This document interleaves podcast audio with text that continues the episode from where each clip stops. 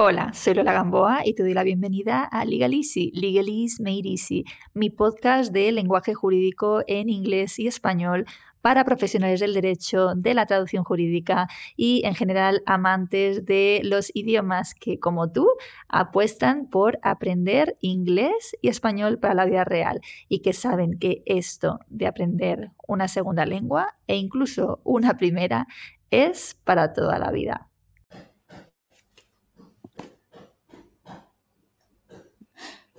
Esto de estar grabando en la ciudad es lo que tiene. Estamos grabando, Ana. Estamos... Y se han puesto a hacer justo ahí a, golpear ahí en una hora aquí al lado. Bueno, eh, cada lugar tiene sus cosas. Muy bien, pues bienvenida, Ana Sánchez. Muchas gracias, Lola Gamboa.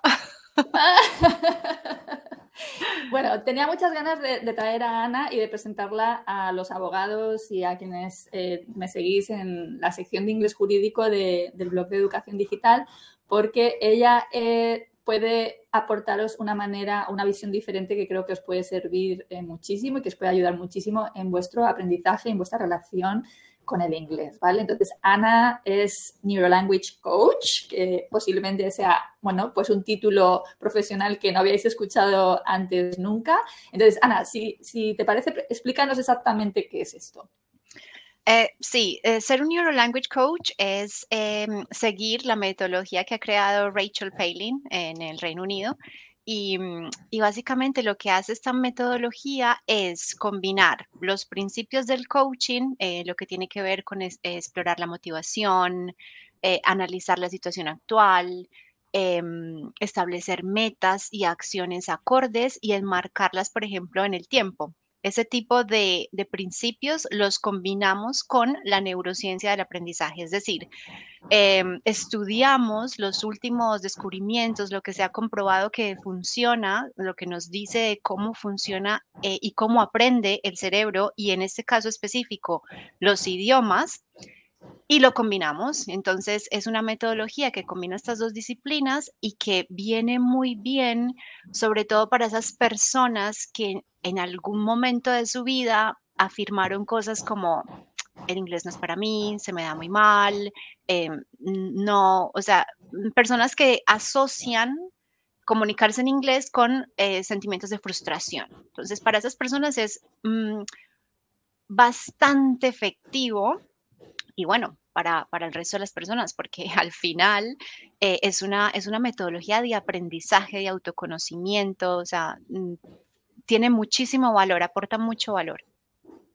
La verdad que es súper interesante. Yo ya venía conociendo el perfil del language coach, ¿no? O sea, que es efectivamente ese entrenador, es un concepto que evoluciona a partir del profesor, ¿no? O sea, todos pensamos más bien en necesito inglés, me contrato un profesor de inglés, ¿no? Pero hay una persona ahora que ya es el, language coach que te puede ayudar a establecer esas metas, ¿no? Y a plantearte la relación con ese objetivo de una manera diferente. Y ya el siguiente paso es el Neuro Language Coaching, que además mete de por medio la neurociencia y se basa, bueno, pues en la neuroplasticidad del cerebro y eh, intenta presentar todo de una manera amigable al cerebro, ¿cierto? Exactamente, exactamente. Es muy importante que, que se cree un ambiente seguro para el cerebro, un ambiente en el que se sienta em, con certeza de que sabe lo que va a pasar, de que la dificultad de las situaciones está justo en el medio, eh, antes mm, evitando el aburrimiento cuando las cosas son muy fáciles y evitando la ansiedad cuando las cosas son difíciles, manteniendo, por ejemplo, el, punto ahí intermedio del desafío. ¿no? De, vale, esto es lo suficientemente eh, digamos, desafiante para que yo no me aburra porque es fácil o no me sienta ansioso porque es muy difícil. Ese tipo de cosas. Y ya luego eh, jugar mucho con los sistemas, o sea, con... Em, si estás pensando, analizando, asociando, eso es un momento, un momento cognitivo, y luego si estás en ejecución, estás hablando, estás comunicando. Ese es otro momento, ya. Entonces empieza a jugar como vale, por un lado estoy alimentando la parte mecánica, la gramática, la, cómo funciona el idioma, y por el otro ya es una parte más eh, de, de, aplicación, de comunicarse, como sea, con el error, con, con, con, la, con el fallo, pero aquí en esta parte es más de lo que llamamos el performing brain, el, el que ejecuta, ¿no?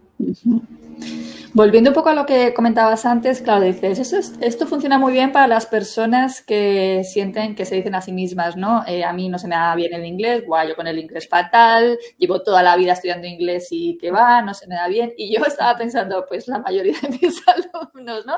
Porque es como, yo llevo ya 22 años dando inglés jurídico y es como la conversación habitual ¿no? con, los alumnos. Y me estaba acordando antes de empezar la entrevista de una reunión que tuve en un despacho muy grande con, el director, yo creo, financiero de ese despacho.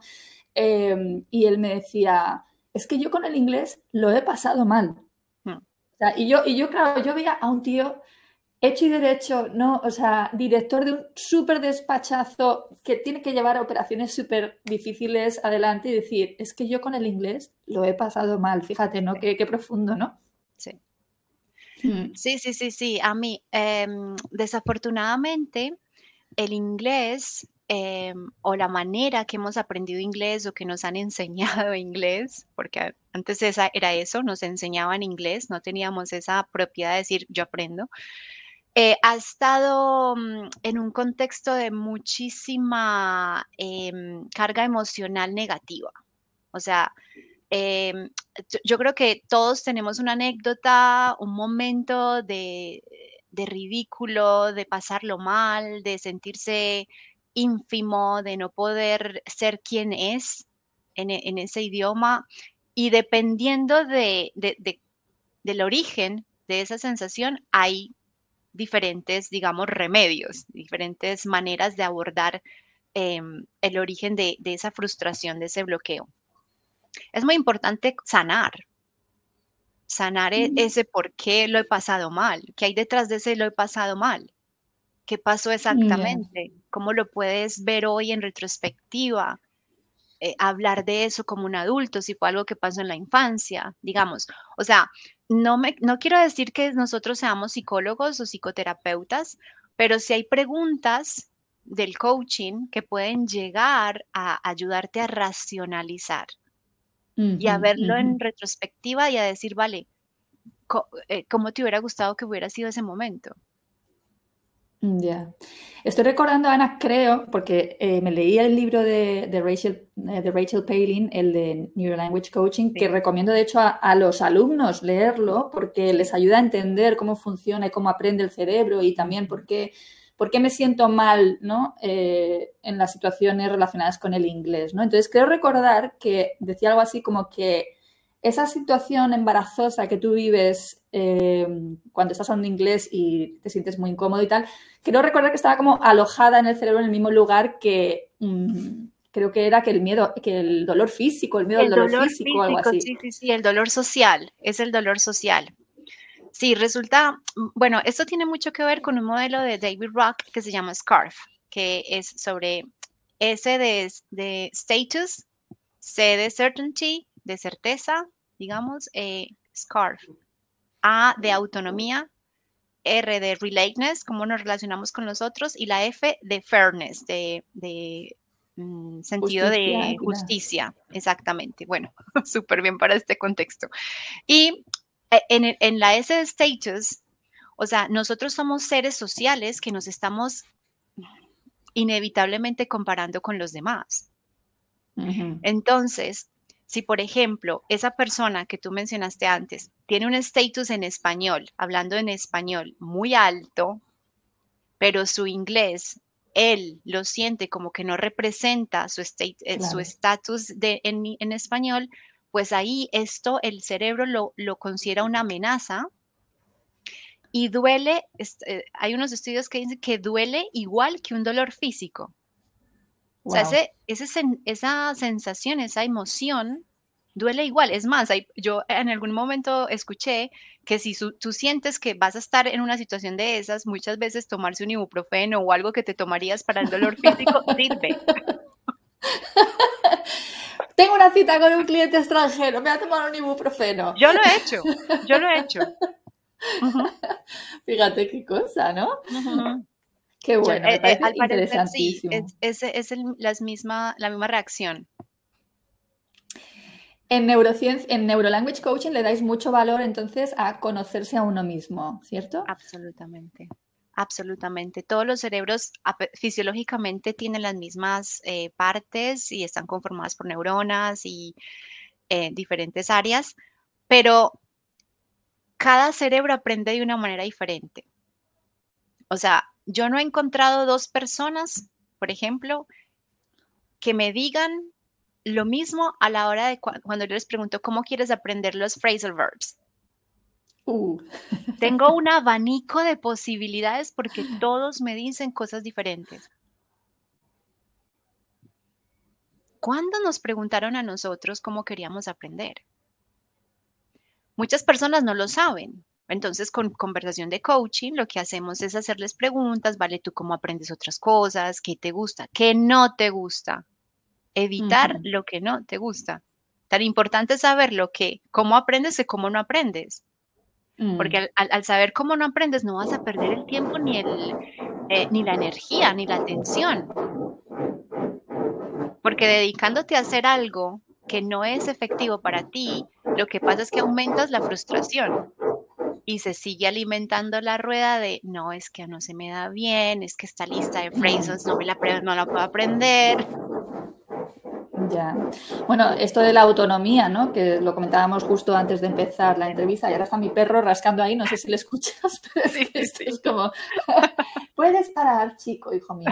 Em, el tema de la autonomía, ¿no? Que hablabas antes, ¿no? De dar autonomía al, alumno, cómo, qué bien funciona, me decías, ¿no? Que ayer habías empezado con un grupo y que había... Sí, sí, sí, sí, sí. tengo que reconocer que estaba, eh, esos nervios de, ilusión, era como ilusionada por, por em, empezar a aplicar el, la método, el método en grupos.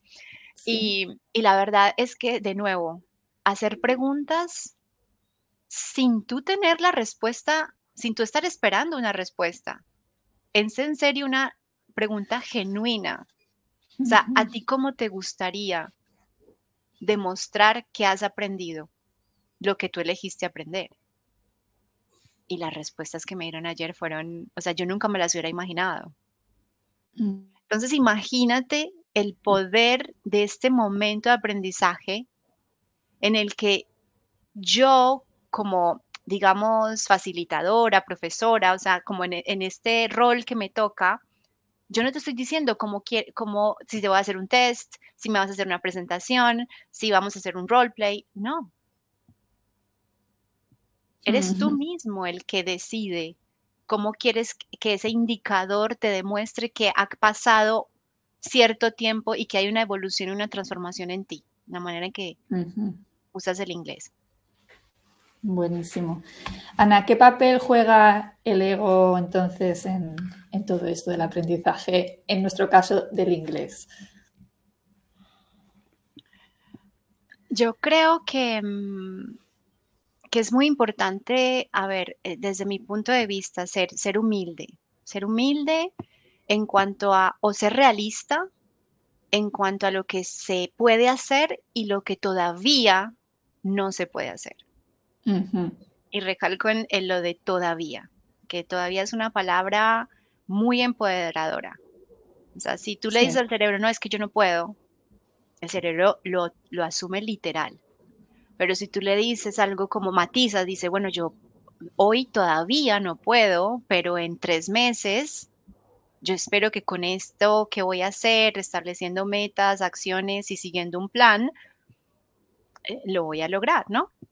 Entonces, em, e, e, e, el ego es, eh, es, hay que aprender, hay que aprender a saber, a conocerse, que realmente qué puedes hacer, qué no puedes hacer, entender que el inglés es una herramienta, que no es el fin. El inglés no es el fin, que una reunión de trabajo no es una clase de inglés, no es un test de inglés, que tú no estás ahí para demostrar que también hablas o para que los demás juzguen que, que también conoces las reglas gramaticales o la pronunciación de algo, no. Tú estás ahí para compartir lo que sabes, no lo que eres o cómo hablas inglés, porque no es una clase de inglés, una reunión de trabajo no es una clase de inglés. sea, estás ahí para comunicar tu mensaje, ese mensaje que los demás necesitan, porque todos necesitamos saber lo que, o sea, es muy importante saber tú qué piensas, cómo ves las cosas, tu perspectiva. Y hay mucha gente que se sigue quedando en silencio en reuniones porque tienen miedo a pronunciar mal o a cometer un error gramatical. Entonces, fíjate que está perdiendo una empresa. ¿De qué se está perdiendo una empresa? De tu talento. Porque tú no quieres quedar mal o hacer el ridículo o cometer un error. hay que sopesar qué vale más. Mi imagen, bueno, yo hablo inglés de tal manera, X manera, la que tú tengas en tu mente, o aportar a una institución, a una empresa, a una organización, a un caso, lo que tú puedes aportar. Y es ahí cuando entonces yo traslado de mí, de mi imagen, de mi de mi de mi estatus, ¿no? Al mensaje, al que las cosas mejoren, innoven, sean diferentes, a evitar problemas en el futuro, lo que lo que sea la reunión o el, o el contexto comunicativo, ¿no? Exacto, lo importante es el mensaje, pero es verdad que eh, todos nos hemos visto en esas situaciones, ¿no? De incomodidad, de decir, madre mía, no me salen las palabras, esto también eh, comentábamos antes, ¿no? Eh, o sea, efectivamente, el inglés es una herramienta, no es un certificado en más en tu currículum, ¿no? Entonces yo intento también desde el blog y la newsletter trabajar mucho esta parte en los alumnos, ¿no? Es decir, no te autoexijas algo que no tiene sentido porque, o sea, les pongo ejercicios, por ejemplo, de inglés jurídico, ¿no? Y le digo, no te autoexijas saberlo porque nunca te lo han enseñado. Entonces, creo que no sé en qué otra área se da esta autoexigencia. Tú no te exiges, yo qué sé, eh, saber todavía hacer raíces cuadradas o integrales y tal, pero inglés, todo el mundo tiene esa autoexigencia o todo el mundo no sé, pero con, mucha frecuencia me la, me la, encuentro, ¿no? Entonces yo les digo, no te autoexijas porque esto nunca te lo han enseñado. Y lo que yo veo es que estamos acostumbrados a estudiar para tener certificados, pero realmente eh, no elegimos y ahora ya podemos elegir porque como tú dices, tú puedes ejercitar esa autonomía tuya como aprendiente, ¿no?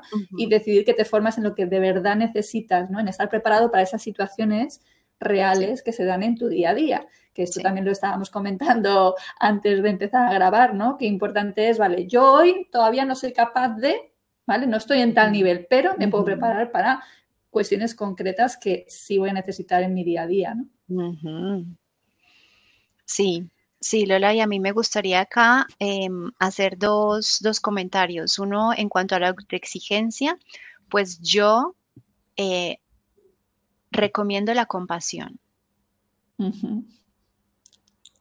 Porque es que esa misma compasión que tú tienes con el otro, con esa persona que tú dices, no, pero no, sigue hablando, o sea, yo te estoy entendiendo, o con una persona que nos habla en español, que sabemos que es de habla inglesa, por lo general, como seres humanos bondadosos, o sea, la naturaleza humana tiende a ser buena, ¿no? O sea, eh, nosotros decimos, no, pero tranquilo, no se dice bien, sino bueno. O sea, los típicos errores cuando alguien está hablando español, ¿no?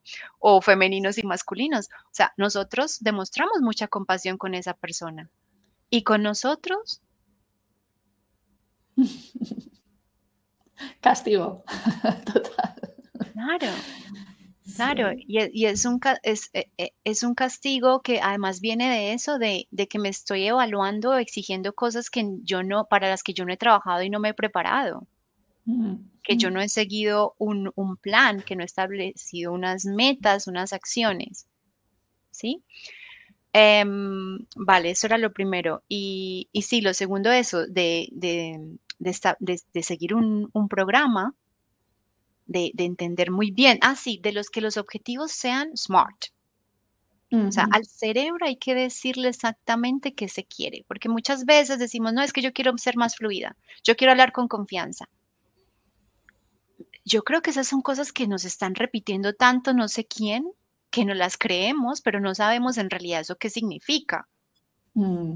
Cuando yo eh, eh, seguimos indagando, vale, pero ¿qué es, ser, ¿qué es la fluidez para ti?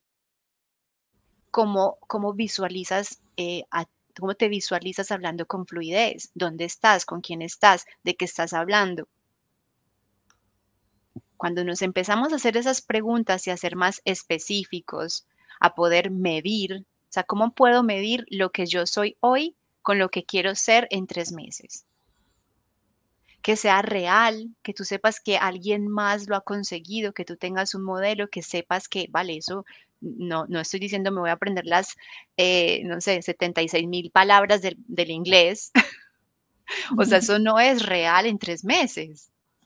Pero mm. sí puede ser real una cifra más, más cercana a ti, ¿no? Claro. Entonces, SMART, eh, específico, medible, real y enmarcado en un tiempo. Al, al hay que darle plazos, porque al darle plazos lo que hacemos es, ah, vale, lo conseguí. Esto que me propuse, no sé, eh, conocer eh, y utilizar 10 términos jurídicos eh, de diferente manera. 10 en hmm. tanto tiempo, pero los sé manejar, o sea, los explicar, sé cómo funciona el adjetivo, sé cómo funciona el sustantivo, cosas así específicas. Hmm. Porque es que ser fluido y tener y hablar con confianza, el cerebro no entiende, no le llega el mensaje. Claro. Y tú eh, te escuchaba en otra entrevista, pues decir que tú tienes que darle, y de hecho lo has mencionado aquí de alguna manera, un objetivo al cerebro que sienta que es asumible, que yo esto lo puedo conseguir, ¿no? El, ir poco a poco en tu plan, ¿no? Establecer un plan y el que la primera cosa que tengas que hacer ya sea algo que tú puedas conseguir. Claro, al cerebro hay que darle la, la, e, esta dopa, la dopamina de que consiguió algo. Vuelvo a lo mismo, o sea, no pueden ser cosas muy fáciles o muy difíciles, sino justo en el medio, que digas, ah, vale, yo antes no sabía e, utilizar este término y ahora no solo lo utilizo de esta manera, lo pronuncio bien, sé los diferentes significados, o sea, lo conozco. Entonces, imagínate ya, ah, wow, lo logré con este término. Si ya lo logré con este término, eso quiere decir que tengo evidencia para hacer con estos otros dos o tres términos. Porque entonces empieza el círculo virtuoso de querer ir a por más. Y acá viene otro, otro concepto que es el aprendizaje permanente.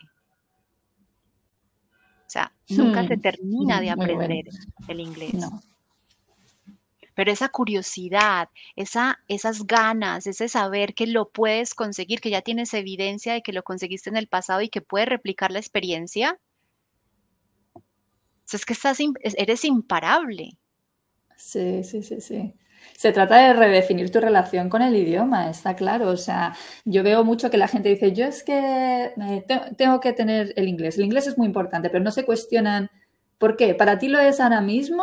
¿Es realmente algo que tú necesitas en tu día a día? ¿O ves que hay oportunidades profesionales reales que se esconden detrás de esto? Mm, eh, te voy a contar una anécdota que conté un día en la, newsletter y era que un día en la comida, hablando con una de mis tías, dice, ya tiene 60 o 61, creo que tiene, dice, yo en mi epitafio pondrá, se murió queriendo saber hablar inglés. O se murió sin saber hablar inglés, algo así, ¿no? Y claro, yo me quedé, dije, oye, ¿lo puedo usar? Digo, porque date cuenta, mi tía es funcionaria, no utiliza el inglés para nada.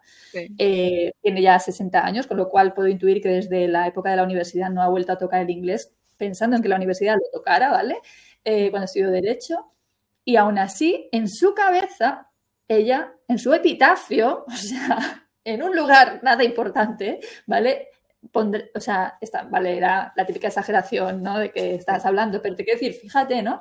O sea, se, se murió sin llegar o queriendo saber inglés. Y dices, no es cierto, o sea, si quisieras saber hablar inglés, estarías poniendo los elementos, pero en tu cabeza, lo que tú dices, ella ya tiene esa instrucción dada, ¿no? Sí. Que evidentemente pues impide, ¿no? Todo, todo avance posible. Claro, e, esas son esas creencias que heredamos, que heredamos del mm. contexto de la sociedad, ¿no? Es que hay que saber inglés y hay que saber inglés de esta manera y nos bombardean con estos mensajes que obviamente, bueno, la mente es una esponja y entonces, claro, inconsciente, conscientemente, luego los devolvemos mm. de esta manera. Y, mm. y acá lo que has mencionado, yo lo relaciono con la motivación, o sea, explorar la verdadera motivación O sea, el verdadero beneficio, esa motivación intrínseca que ya mencionábamos, no extrínseca, no, ah, no, es que es para conseguir un mejor trabajo, es para que me hace, es para pasar la entrevista. Claro, pero pasar la entrevista es el primer paso. O sea, si pasas una entrevista en inglés, pero tú te aprendiste, memorizaste las respuestas, ¿qué vas a hacer luego? Claro. Cuando tengas, ya te den el trabajo y tengas que desempeñarte en inglés. Sí, sí Entonces, eh, eh, es encontrar el verdadero beneficio para ti que te provee el inglés como herramienta. Y vuelvo y reitero, y esto me parece, yo creo que fundamental, el inglés es una herramienta más, no es hmm. el fin. El fin es, por ejemplo, eh, mejorar tus condiciones de vida, irte a vivir a un lugar extranjero, conocer una mujer eh, de habla inglesa o, una pareja, ¿no sé? Eh, eso, eso es el fin, no el inglés. El inglés es un medio, es un vehículo, una herramienta y se usa y ya está. Sí, se trata de elegirlo de verdad, porque mira, yo he tenido la suerte de que doy cursos que la gente se apunta voluntariamente, con lo cual ya tengo un buen alumno porque ha elegido ¿no? el apuntarse a los cursos de inglés jurídico. En tiempo atrás he dado asignaturas de inglés jurídico no elegidas y yo veía una diferencia brutal, ¿no? Ellos no habían elegido la asignatura y venían a clase pues como casi, vamos, o sea, por cubrir el expediente. Pero aún así, incluso el que se apunta no he elegido totalmente, o sea, hay esas motivaciones extrínsecas de esto es importante, tengo que tenerlo en el currículum, sé que el inglés hay que hablar inglés, ¿sabes? Pero, pero realmente no hay, no hay esa, eh, ese análisis del que tú estás hablando del beneficio real. Es como, se da por hecho, sí, o sea, es bueno, me va a traer algo bueno, pero no, no está tan elegido. Claro, e, e, es de nuevo, o sea, son esas cosas que nos repitieron tanto que se volvieron creencias, pero en realidad tú no te las cuestionaste. O sea, si es bueno, ¿para qué? Para viajar, para poder, eh, eh, no sé, relacionarte con locales en un sitio extranjero y no ir a los sitios más turísticos. O sea, motivaciones hay como personas en el mundo. De nuevo, de nuevo. y es encontrar la tuya, no la que te, remachacaron y machacaron ahí en la... Es para tener un buen trabajo, es para tener más oportunidades laborales, es para no sé qué. Mm, sí, a mí me está recordando esto a cuando yo empecé a estudiar inglés de pequeña y a mí me daba, me daba igual el inglés, sinceramente. Iba a clases particulares porque tenía mm. francés en el colegio y yo iba a clase como, bueno, me, me, hacía los ejercicios por el camino, ¿no? Y tal. Y a los 13 años me mandaron a Inglaterra por primera vez y ahí fue donde todo cambió, porque ahí yo tuve mi motivación, ¿sabes? Ahí es donde yo dije, ostras, me voy sola, estoy en un país con 13 años, eh, cuando vi que además me podía manejar, ahí cambió completamente mi relación con el inglés y fue mi elección y no ah. la de mis padres hasta el momento, ¿no? Que me habían mandado a las clases de inglés porque tuvieron buen ojo y sabían que era importante, ¿no? Sí. Sí. Sí. Muy bien, Ana. Pues em, ¿Qué importancia tiene el tener un plan?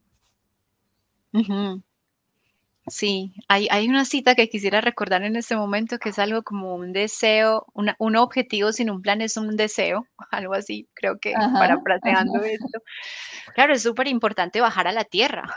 O sea, ya tienes, la, ya tienes la motivación, ya tienes la visión, ya tienes la idea, pero bueno, hay que hacer la ingeniería inversa, digamos, y devolvernos a mm. este momento donde tú estás con compasión y con eh, realismo, entender dónde estás, cuál es tu situación actual, cómo utilizas el inglés, cómo, mm, cómo te comunicas con él, eh, bueno, tu situación actual. Y ya, eh, con base en eso, como el diagnóstico, se establecen unos objetivos entonces, esos objetivos van a estar enmarcados en un tiempo, porque de nuevo, tenemos que ir persiguiendo la sensación de accomplishment, de conseguir algo, de, conseguir, de alcanzar algo. Entonces, eh, van a ser unos objetivos reales, que en este caso mm, tienen que ver con cómo funciona el idioma, la parte más mecánica, y cómo se aplica el idioma. O sea, hay de estos dos tipos, porque la idea es hablar y comunicarse desde el día uno. No esperar a que la gramática esté en su punto y que yo tenga las palabras y que sé cómo utilizarlas. No, o sea, la idea es alimentar estas dos partes. Entonces, con eso en cuenta, esos serían como los, los ingredientes, digamos. Eh, las acciones serían tu estilo de aprendizaje, las vendrían a, ser pautadas por tu manera de aprender y si no lo sabes, descubrirlo, que eso me encanta con clientes que nunca te mm. han preguntado cómo aprenden. Hay personas que no, no saben, yo no sé, pero ellos sí saben. Lo que pasa es que nunca lo han verbalizado, no les han dado la oportunidad de verbalizarlo. Entonces, eh, ya viene el plan, se consiguen unos objetivos, se revisa el proceso, que funciona, que no funciona, se ajusta y se vuelve a empezar. Qué bueno. Al cerebro hay que darle certeza, certeza, de saber que, que para qué estoy haciendo lo que estoy haciendo y ver que hay un plan, que hay un mapa, que es como cuando tú te vas en un viaje con alguien, es mejor irse con una persona que sepa dónde va, ¿no? que tengas, o sea, está bueno la flexibilidad y la improvisación de vez en cuando, porque eso es no, novedad y, al cerebro le gusta la novedad, pero también le gusta la certeza. Yo no me voy a poner, a, ah, no, ¿qué hago hoy? Vale, y me voy a poner a estudiar inglés hoy. Tengo dos horas, ¿qué hago? Mm. No. No, no, mm, Ese momento de qué hago, hay que evitarlo con una buena planificación.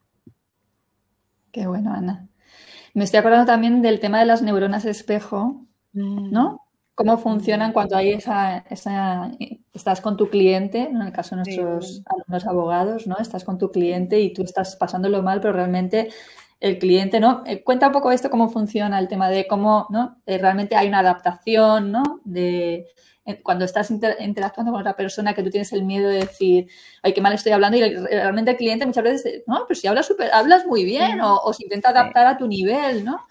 Claro. Claro, sí, eh, eh, este es un, es un fenómeno muy interesante porque es, es mucho de esta parte social de nosotros, o sea, de las personas, de, de, leer al otro, ¿no? De, mm. eh, de asegurarse no solamente que yo estoy aquí hablando y hablando y, comunicando mi mensaje sin estar escaneando cómo lo están recibiendo los demás. Entonces, es, leer estas otras señales, es asegurarse que la otra persona esté entendiendo, es, eh, claro, entre más te imiten, por ejemplo, más, más comunicación hay, o sea, hay una conexión mejor. Mm, y, tener en cuenta de que la comunicación es una, es responsabilidad de dos. O sea, esto puede sonar controversial y sí es cierto que yo tengo la responsabilidad de hacerme entender, pero también el otro eh, mm, podría tener esa responsabilidad de, vale, no te estoy entendiendo, dímelo de otra manera, o que yo lo pueda entender, ¿vale? O, o, yo preguntarte, Lola, ¿cómo quieres que te explique esto? Y de nuevo es alejarse del ego, ¿no? Es, vale, yo tengo un estilo comunicativo que es más emocional, más de inspirar, pero a lo mejor a ti lo que te gusta es que te digan cifras y datos. ¿Cuántas personas hay en el mundo que hablan inglés de esta manera? ¿Cuántos son nativos? ¿Cuántos no? Eh, ¿Cuál es el porcentaje según un estudio? Y entonces eh, ahí también yo tener en cuenta de, de vale, yo, yo, te estoy imitando, pero a la vez me estoy adaptando a, la manera en que tú entiendes mejor las cosas. Esta, adaptación me está haciendo también pensar en cuando nosotros como abogados tenemos que hablar con el cliente en español, ¿vale? Que es un cliente que no es un cliente lego en derecho, le decimos, ¿no? Es decir, no tiene formación jurídica y tenemos que bajar el registro, ¿no? O sea, es inevitable. De hecho, el otro día eh, un alumno de Tools me decía, eh, claro, resulta que yo ahora cuando utilizo las palabras correctas con el cliente extranjero, tampoco las entiendo y tengo que bajar, ¿no? Y es así, es decir, está bien conocer las palabras específicas de tu profesión. Muchas veces las vas a tener que usar con otros compañeros abogados a nivel internacional, ¿no? Con un abogado inglés, un abogado americano, con otro abogado con el que el medio de comunicación sea el inglés, pero con el cliente, el Lego siempre vas a tener que bajar registro, tiene que producirse esa adaptación, ¿no? Entonces, eh, según te entendí, ¿no? O sea, las neuronas espejo son las que intentan, ¿no? Eh, ponerse al nivel de lo que, de quien tiene delante. Y esto, llevado al terreno que nos favorece a nosotros, es eh, disminuir esa presión que tienes sobre ti de tener un inglés perfecto porque también la otra persona te acoge, ¿no? Intenta venirse a tu nivel o intenta eh, poner de su parte efectivamente para que el mensaje y la comunicación, que es lo que importa, realmente ocurra, ¿no? Claro, Lola, y aquí eh, me gustaría apuntar algo que, comentaba yo hace poco con una amiga de, de, una abogada coach. No, no sé si, si se está dando esta nueva tendencia. Y yo le veía mucho sentido porque en realidad cuando tú hablas como coach, y tienes en cuenta estos estos, eh, descubrimientos de las neuronas espejo, tú te puedes en serio poner en el lugar del otro. Entonces, y, alejarse del ego, del ego de, ay, es que yo sé estos términos y yo hablo así, y entonces entre más mm, términos utilice, pues más credibilidad tengo, más autoridad, pero en realidad lo que la otra persona necesita es alguien en quien confiar.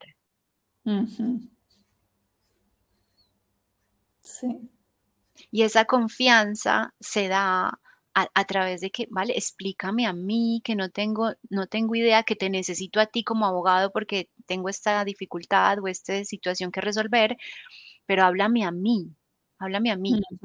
Al fiscal o al juez, háblale como hablas tú. Pero a mí, tu cliente, que estoy en esta situación, imagínate lo que puede ser, o sea, ya, ya no es una situación estresante, ¿no? Porque si uno necesita un abogado, yo me imagino que es porque algo hay que resolver. Entonces, en lugar de añadir más estrés, tú hablándome con un idioma que yo no entiendo, ponte, ponte, no es mi, o sea, háblame como a mí me gustaría entender. Porque aquí la regla de oro ya cambió, no es trátame como te gustaría, eh, tratemos a los demás como nos gustaría que nos trataran a nosotros, eso ya no va, sino Trata a los demás como ellos quieren que los traten. Qué difícil. Es muy difícil, pero es que para eso estamos, eh, eh, para eso estamos debatiendo la comunicación. Por eso es tan importante conocerse. Mira, el momento en que yo me conozco y me acepto que mi estilo comunicativo es inspirador, motivacional, que, que se me da bien esto, porque yo quería hacer otra cosa, yo quería hacer la de los datos, la de la... Eh, eso ya es una parte muy vulnerable mía que estoy compartiendo con tu audiencia, pero fue liberador, liberador. Ya, ya, ya, ya. Porque me comunico desde mi esencia, pero a la vez soy capaz de, que, de entender que si la otra persona no me está entendiendo, pues puedo eh, decirle, vale, ¿cómo lo entenderías mejor? Mira esta pregunta, qué, mm, importante. ¿Cómo te gustaría que yo te lo explicara? Sí, sí, sí. Es que yo no tengo que tener todas las respuestas, Lola, como coach. Porque yo me puedo imaginar una cosa, pero en realidad la respuesta verdadera la tienes tú. Sí, pero me puedo imaginar que esas preguntas dejan a la gente muy fuera de juego, ¿eh? O sea, muy de... me encanta ese momento como que... ¿Ya valió la pena?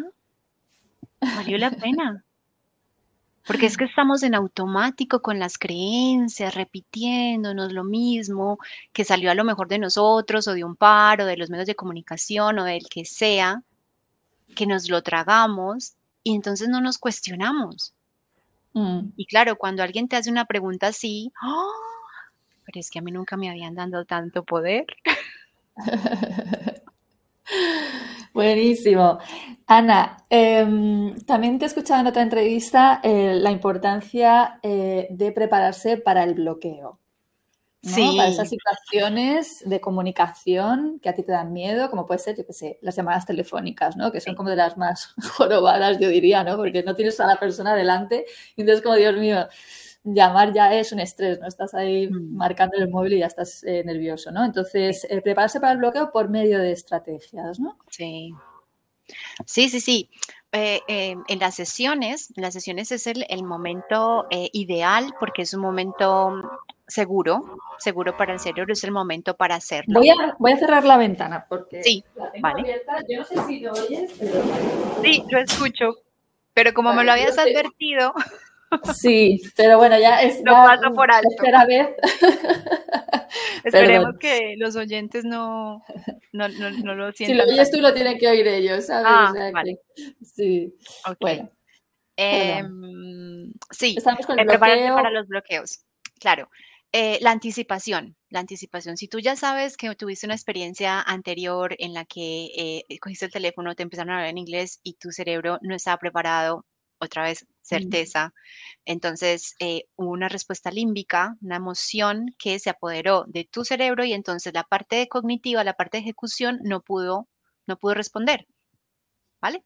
Entonces, ¿qué hacer para apalear esto? O sea, mejorar esta situación que se, entonces ya depende de cada uno. Las tácticas también son acá de una diversidad increíble.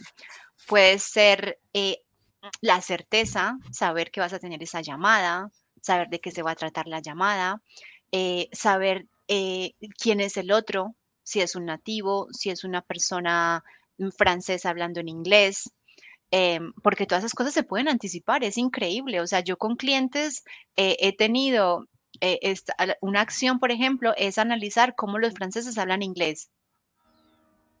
Mm. darle al cerebro esa información. Decirle al cerebro que, un francés puede que no pronuncie la H igual, que puede decir hotel o hospital o her, no, her. imagínate si yo tengo ese poder, ¿no? De preparación.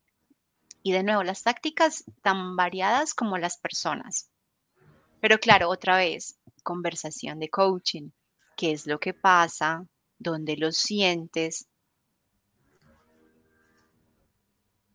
Reconocer las emociones y darles la validez que necesitan. Porque si están ahí es por algo, tienen un mensaje. Y ese mensaje hay que entenderlo. Y una vez lo entiendes, tú puedes seguir el camino el camino de la comunicación, de entender qué te dice esa persona por teléfono del otro lado. Responderle o hacerle preguntas. Maravilloso.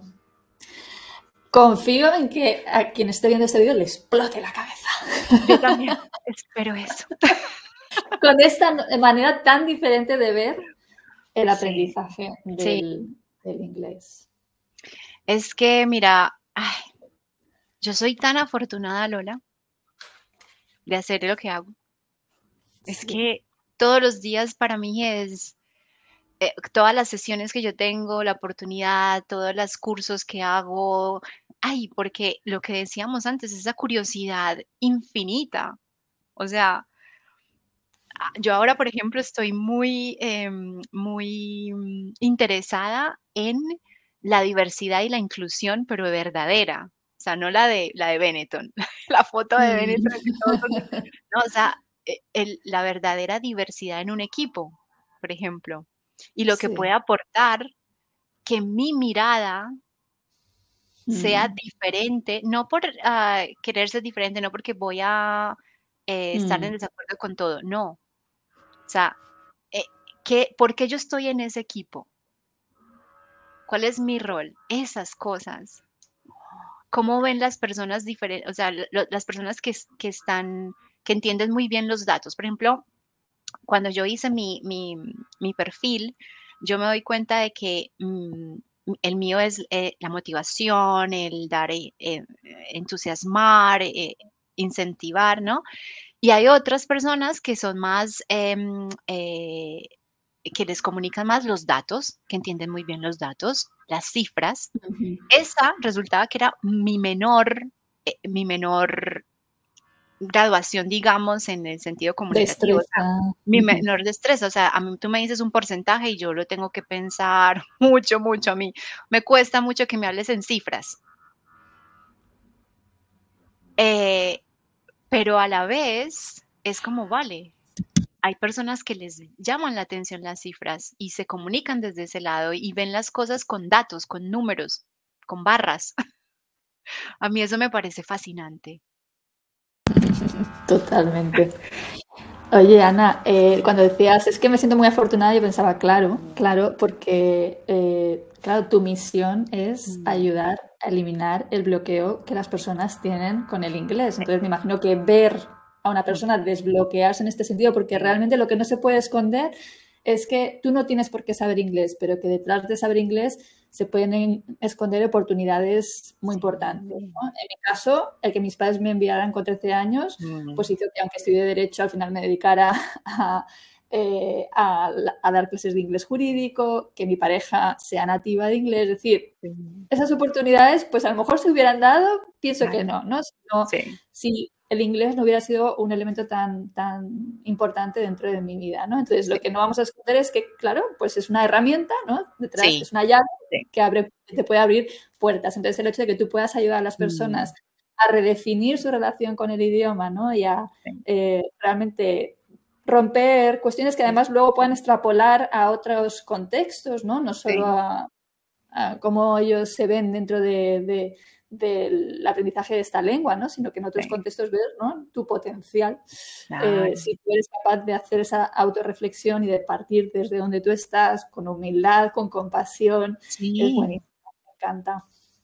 Sí. Me encanta. Ana, y mm, trabajar contigo, yo sé que ya estás también con grupos, es decir, hasta ahora has hecho siempre sesiones individuales, ¿no? Sí. Entonces, un poco explícanos de qué manera se puede trabajar contigo, alguien que esté viendo esta entrevista y, diga, oye, pues esto merece la pena darle una oportunidad.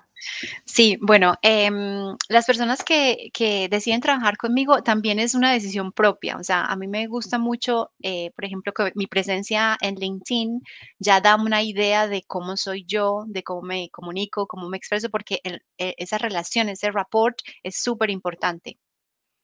Así, o sea, no todo el mundo puede trabajar con todo el mundo. Entonces, ese es, una, es un punto de partida importante. Eh, luego, em, bueno, lo que hacemos es tener una llamada inicial de, saber cómo nos, cómo si yo te puedo ayudar, ¿sabes? Como un tanteo, ¿no? Y, luego ya, entonces yo tengo diferentes programas según las necesidades. Entonces, em, em, empezamos con uno que es para generar confianza, o sea, para recuperar esa si, la persona viene con muchos bloqueos, es para recuperar esa confianza. Entonces hay mucha, muchas conversiones de coaching para entender el origen, qué se puede hacer, e, esta parte de la mentalidad. O sea, lo más importante es empezar con la mentalidad. Porque si la, la mente no está alineada con lo que tú quieres, es que son, van a ser caminos diferentes. Entonces, primero, limpiar frustraciones, creencias, deshacerse como, sí, como limpiar el espacio. Y ya cuando ese espacio esté limpio, ahora sí se puede construir algo. Entonces ahora sí esa mente está preparada y lista para aprender cosas nuevas, desafiantes.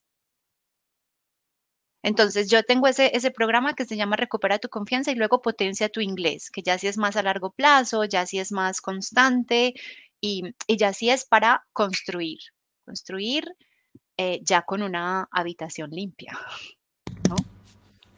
Fenómeno. ¿Y esos mismos programas los aplicas eh, ya sea que trabajes individualmente o que trabajes en grupo?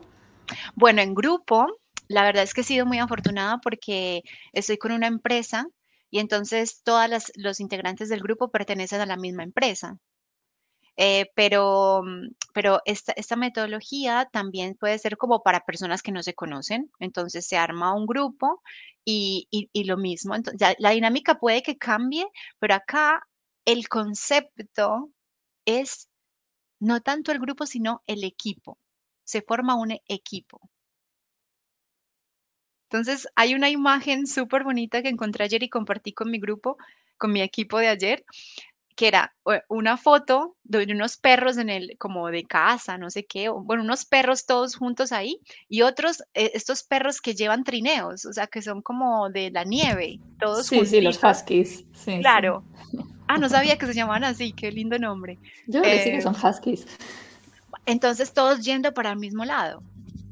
Entonces ahí está, ahí es donde viene la magia de esto en, eh, aplicada en eh, la aplicación del Neuro Language Coaching, en que no somos un grupo, sino que somos un equipo con un fin común.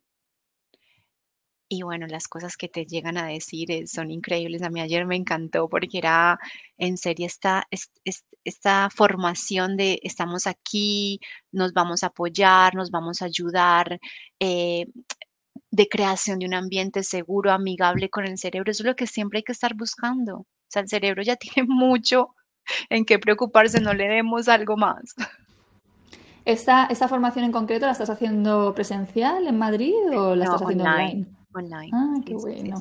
es maravilloso. Pues es una empresa, es una empresa muy interesante, es una empresa danesa española. Y entonces eh, eh, claro, el equipo español debe comunicarse con personas de Uganda, de la India, de, Dinamarca, bueno, de muchísimas partes. Entonces, ha, sido muy interesante porque también he tenido la oportunidad de hacerlo muy integrar, muy holístico. O sea, estoy en comunicación constante no solamente con los participantes del equipo, del grupo, sino también con los otros, con la audiencia. O sea, cuando yo hice les hice una encuesta para saber cómo ven al equipo, para que reconozcan eh, las cosas buenas y también los puntos a mejorar. Y es aquí donde la comunicación tiene mucho sentido porque no soy yo hablándole al mundo y al aire. Yo también tengo que tener en cuenta al otro, qué es lo que el otro espera de mí. Qué visión, ¿no? Sí, no, es que me, eh, eh, la verdad es que es una oportunidad es, es exquisita para hacer mi primera vez, em, de tener en cuenta los integrantes. Antes de estar en el grupo, los, eh, hice una, una entrevista en solitario, individual, Luego, tener en cuenta la audiencia, estas personas con las que ellos hablan en inglés, y luego, obviamente, al CEO de la compañía y, sus, y sus propias, em, digamos, objetivos. Porque acá lo que necesitamos es mejorar la, la comunicación para promover la innovación, la mejora constante, para en realidad aportar el talento que se está escondiendo detrás de que no quiero hacer el ridículo y mejor me quedo callada. Hmm. Qué visión la de la de la empresa, ¿no? Con la del CEO contratándote, la verdad. por eso me gusta trabajar con startups, con empresas tecnológicas y novedosas y, que, y, nuevas, jóvenes, porque se, dan la oportunidad de arriesgarse a algo diferente. Es que se ve, es que se ve. Además que ah, eh, no lo. O sea, en realidad no es una clase de inglés de mis empleados, es una transformación en la comunicación con miras a mejorar los procesos de la empresa. Eso es lo que yo ofrezco. Claro. Efectivamente. Quiero aclarar que Ana ha empezado ahora con grupos, pero que lleva una trayectoria de, hacer sesiones individuales, ¿no? Es ahora que te has certificado también para incorporar el trabajo en grupo, ¿no? Que has estrenando certificación. Muy bien. Sí que realmente podrían contactarte tanto individualmente abogados como despachos que quieran traer esto, que sería un bombazo absoluto, me parece muy visionario y, muy, y muy pionero, ¿no? Bueno, eh, yo metiendo la cuña del inglés jurídico, ¿no? O sea, ¿cómo verías tú cómo enfocar? Porque claro, vale, tú puedes tener un C1, un C2, un B1, un B2, pero si yo defiendo siempre que sin el vocabulario específico de tu profesión, pues vas a tener situaciones muy complicadas eh, porque te faltan las palabras. Es decir, que no es que tengas que utilizar grandes tecnicismos con tus clientes, porque hemos estado hablando de que hay que muchas veces adaptar, ¿no? Eh, pero sí tienes que decir, vamos a recurrir la sentencia porque ha sido un fallo condenatorio y estamos en desacuerdo, pues, o sea, ya hay sentencia, fallo, condenatorio, recurrir, o sea, si no conoces esa terminología, pues simplemente celebrar un contrato, ¿no? Que yo siempre me, me, hace mucha risa porque la gente dice celebrate a contract, ¿no? Celebrar, Vamos a celebrar el contrato. Entonces, eh, o sea, sí es interesante tener ese, ese lenguaje específico. Eh, que es el que tú necesitas en tu profesión, ¿no? O sea, aprender a elegir, ¿no? En qué cursos me meto, ¿no? Eh, qué, son, qué es lo que yo necesito hacer con el inglés realmente y prepararme para ello. ¿Cómo se integraría esto dentro de un proceso contigo? Claro. Ahí el, el experto es el otro, eres tú, ¿no?